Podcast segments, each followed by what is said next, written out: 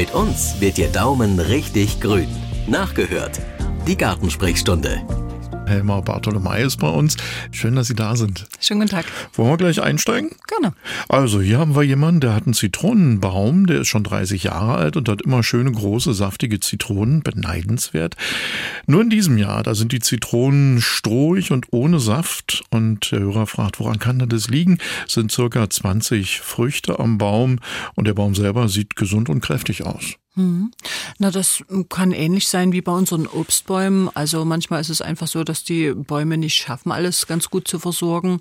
Und wenn das dann mal zu trocken ist oder wenn das mit Nährstoffen ein Missverhältnis gibt, dann kann es eben einfach auch sein, dass die Frucht trockener bleibt oder dass die Frucht auch kleiner bleibt. Manche Obstarten stoßen auch die Früchte ab, aber bei der Zitrone wird es einfach so sein, dass es dann strohig ist. Also müsste man mal Bewässerung und Düngung überprüfen. Dann haben wir hier eine Frage zu roten Rüben im Garten. Die sind ziemlich groß, äh, sollten jetzt geerntet werden. Wir haben eine gekocht und sie sieht aus in fast weiß. Und äh, gibt es solche Rüben oder ist da irgendwas nicht in Ordnung? Vielleicht sind sie auch noch nicht reif. Es gibt tatsächlich zweifarbige und ähm, andere Farben auch. Und äh, das ist also auch durchaus was, wo man so ein bisschen eine weißliche Mitte hat. Also da gibt's ganz spannende Sorten. Dann haben wir hier eine Frage reinbekommen. Im Garten steht ein äh, zehn Jahre alter Maulbeerbaum, der dieses Jahr zurückgeschnitten wird. Der Baum trägt Blüten, aber keine Früchte. Woran kann das liegen? Mhm. Also beim klassischen Maulbeerbaum, schwarze Maulbeere, weiße Maulbeere, das kann teilweise schon sieben, acht, neun, zehn Jahre dauern, bis die äh, Ach zur so. Blüte kommt tatsächlich und zur Frucht. Es gibt kleinwüchsigere Sorten nun mittlerweile auch, die also durchaus nicht so ganz groß werden. Manchmal sieht man das auch im, in den Geschäften, dass da manchmal tatsächlich Pflanzen sind, wo schon Blüten oder Früchte dran sind, teilweise auch überhängende Sorten. Und man hat dort eine Unterscheidung auch zwischen sämlingsvermehrten Pflanzen und Veredelungen. Und das ist aber, wie gesagt, manchmal, bei manchen braucht man einfach ein bisschen Geduld, je nachdem, wie die Vermehrungsform ist und welche es sind. Aus dem Garten viel rauszuholen, was man selbst verwerten kann als Nahrung, ist ja für viele ganz wichtig, auch wichtig geworden. Hier geht es um Kartoffeln und die Frage ist, äh, ob Kartoffeln, die grün sind, im nächsten Jahr als Pflanzkartoffeln verwendet werden können oder ob man das lieber nicht machen sollte. Das könnte man durchaus tun. Voraussetzung ist aber, dass die bisher gesund waren. Also ansonsten hm. könnte man das durchaus machen. Ein junges Paar mit zwei Kindern, die haben jetzt einen Kleingarten übernommen, ähm, kennen sich so ein bisschen aus, aber eben auch nicht so richtig allumfassend und möchten gerne von Ihnen wissen, jetzt so zum Ende September, Anfang Oktober hin, was denn die Sachen sind, die unbedingt im Garten gemacht werden sollten. Das äh, von der Bepflanzung ist es ganz gemischt, also Nutzgarten und eben auch ein paar Sachen, die einfach nur schick sind. Mhm. Ach na ja, der Gärtner hat jetzt wieder eine ganze Menge zu tun. Also ja, ja, also es ist jetzt natürlich so, es fällt, fällt viel an vielleicht, also an Grünmasse, an Grünschnitt und so weiter. Das heißt also, wer ein Hochbeet bauen will, wäre jetzt eine gute Zeit zum Aufsetzen eines mhm. Hochbeets, dann fürs nächste Jahr. Das senkt sich ja dann und dann füllt man im Frühjahr nochmal auf. Es ist Pflanzung natürlich, also Obstbäume, Rosen, Ziersträucher, Hecken. Die Blumenzwiebeln werden jetzt gepflanzt, also kann ich im Garten pflanzen, kann ich natürlich auch in Kübeln oder Kästen gerade auf dem Balkon kann ich da ja eine ganze Menge auch machen. Wir haben die Herbstbepflanzung mit Heide, mit Gräsern, mit Blattschmuckpflanzen, da ist eine ganze Menge möglich. Dann ist natürlich die Frage, Kübelpflanzen schon mal in die Nähe des Winterquartiers vielleicht zu rücken, zurückzuschneiden, auszuputzen, dort wo es nötig ist. Denn wir haben ja teilweise jetzt schon wirklich kalte Nächte gehabt und manche Pflanze mag es nicht unbedingt so ganz kalt. Mhm. Also es ist gut zu tun. ja, jetzt kommen wir zu einem alten Bekannten. Guter alter Bekannter will ich zu ihm nicht sagen. Das ist nämlich der Erdfloh. Mhm. Der kann einem ganz schön zu schaffen machen im Garten. Und es gibt hier bei einer Hörerin in Liechtenstein eine Stelle, da hat er sich so richtig eingenistet. Da steht eine Klematis, eine blau, äh Quatsch, eine braunäugige Susanne, Garten Gartenkresse gibt es dort und viele andere Pflanzen und es gibt auch erhebliche Fraßspuren schon. Nun hatte sie mal gehört, dass der Erdfloh Trockenheit mag und hat deswegen mehr gegossen, um ihn zu vergraulen. Hat aber auch nicht so geklappt. Haben Sie noch einen Tipp? Hm. Ja, das, das Gießen ist das eine. Das andere, ähm, dort bei den Pflanzen, die es mögen, durchhacken tatsächlich. Mulchen äh, mhm. ist, wäre ein Gedanke. Man kann dort auch wieder versuchen, mit Hausmitteln zu arbeiten, also diverse Kräuter mal ausprobieren ausprobieren, dass man das klein schneidet, so ein bisschen zwischen andere Pflanzen dazwischen streut. Also das sind so Sachen, die man machen kann. Der Erdfloh ist relativ hartnäckig, aber ich merke das immer im eigenen Garten, wenn man dann manchmal nicht ganz so dazu kommt, ist es tatsächlich auch so, wenn in der Natur ein guter Kreislauf da ist, also mit Gegenspielern, hat man manchmal auch einen ganz guten, einen ganz guten Effekt praktisch, dass dort Gegenspieler dann auch frei machen. Und da wartet schon die nächste Frage am Telefon. Hallo. Wie pflanze ich Erdbeeren um? Die treiben doch Ranken. Das sind im Moment sehr große Büsche, die sind aber dieses Jahr erst gepflanzt. Und wann verpflanze ich die Senker? Die sind so kräftig, es wäre schade drum. Na, wenn es sich um die Senker handelt, die könnte man entweder wirklich noch hm, direkt an der Mutterpflanze praktisch in Verbindung dran lassen und in Töpfe setzen und äh, in den Töpfen erstmal wurzeln lassen. Das wäre jetzt eine Möglichkeit. Manchmal merkt man, wenn die Ranken auf dem Boden aufliegen, dass da teilweise schon selber Wurzeln gebildet werden. Und äh, es wäre aber auch die Möglichkeit, die direkt abzuschneiden und einen Großteil der Blätter bis auf das Herzblatt, das würde man lassen, aber den Rest der Blätter abschneiden und in Töpfe setzen, an einem halbschattigen Platz wurzeln die eigentlich auch sehr schnell. Dann habe ich hier eine Frage, die kommt aus Schneeberg rein. Äh, wir haben seit zwei Wochen starken Befall an unseren Buntnesseln durch Trauermücken.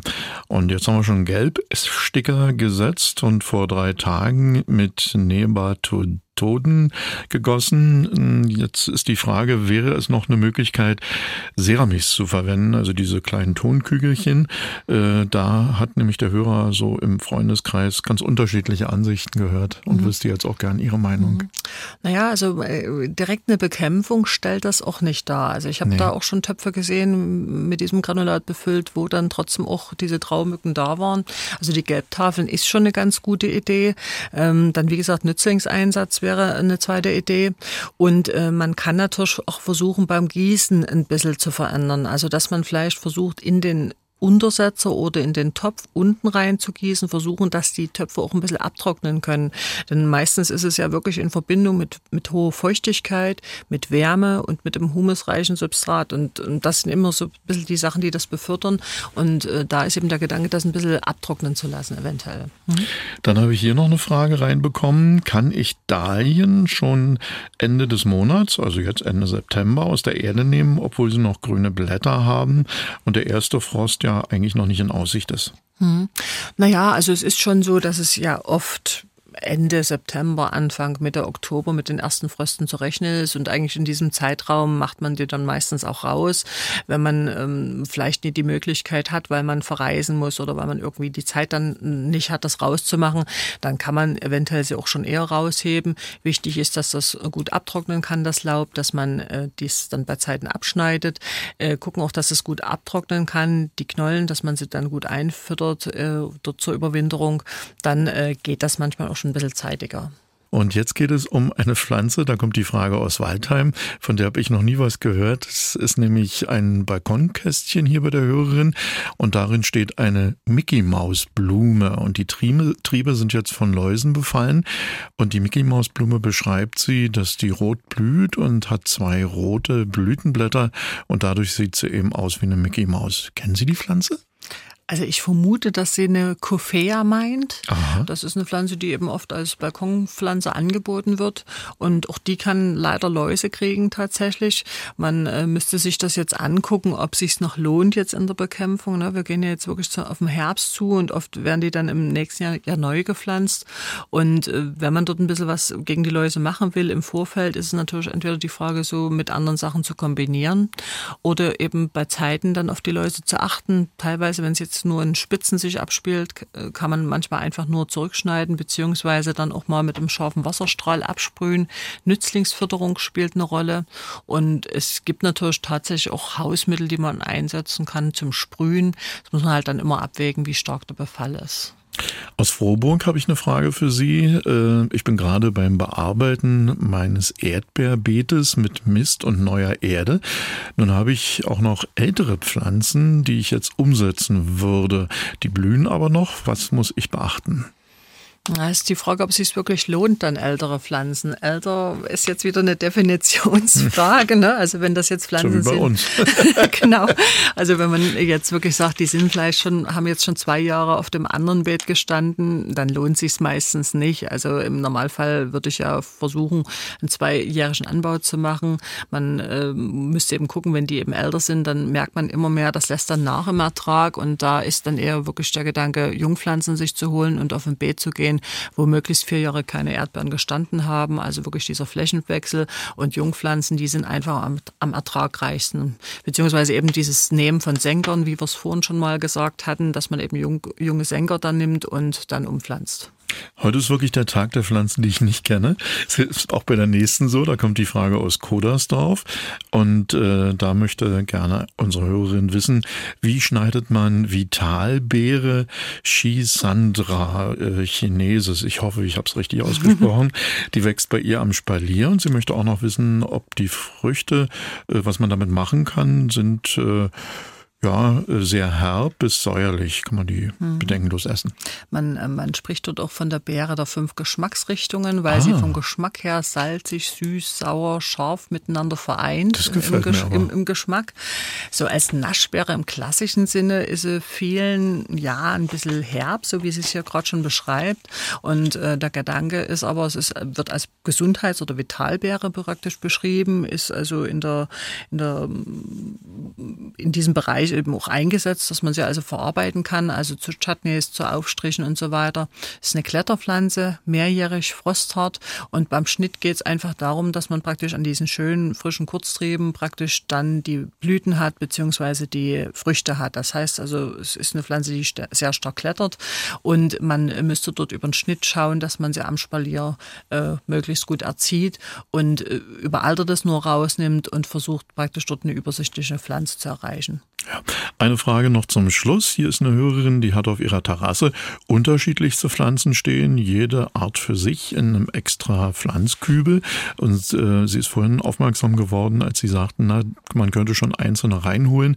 Was wären denn die ersten, die dran sind, möchte sie gerne wissen. Naja, reinholen haben wir nicht gesagt, bereitstellen, in die Nähe ah, genau, stellen. Genau, in die Nähe des Hauses, haben Sie gesagt.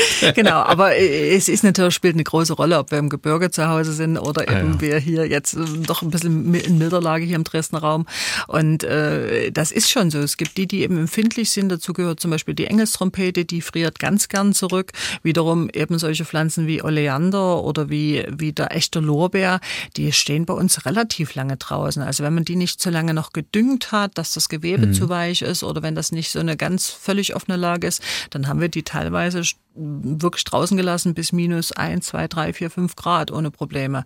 Aber das muss ein geschützter Standort dann sein, also ein bisschen ans Haus rücken oder einfach die Töpfe umlegen, ein paar Fliese drüber, ein paar alte Decken drüber. Also kurzzeitig vertragen die das ganz gut.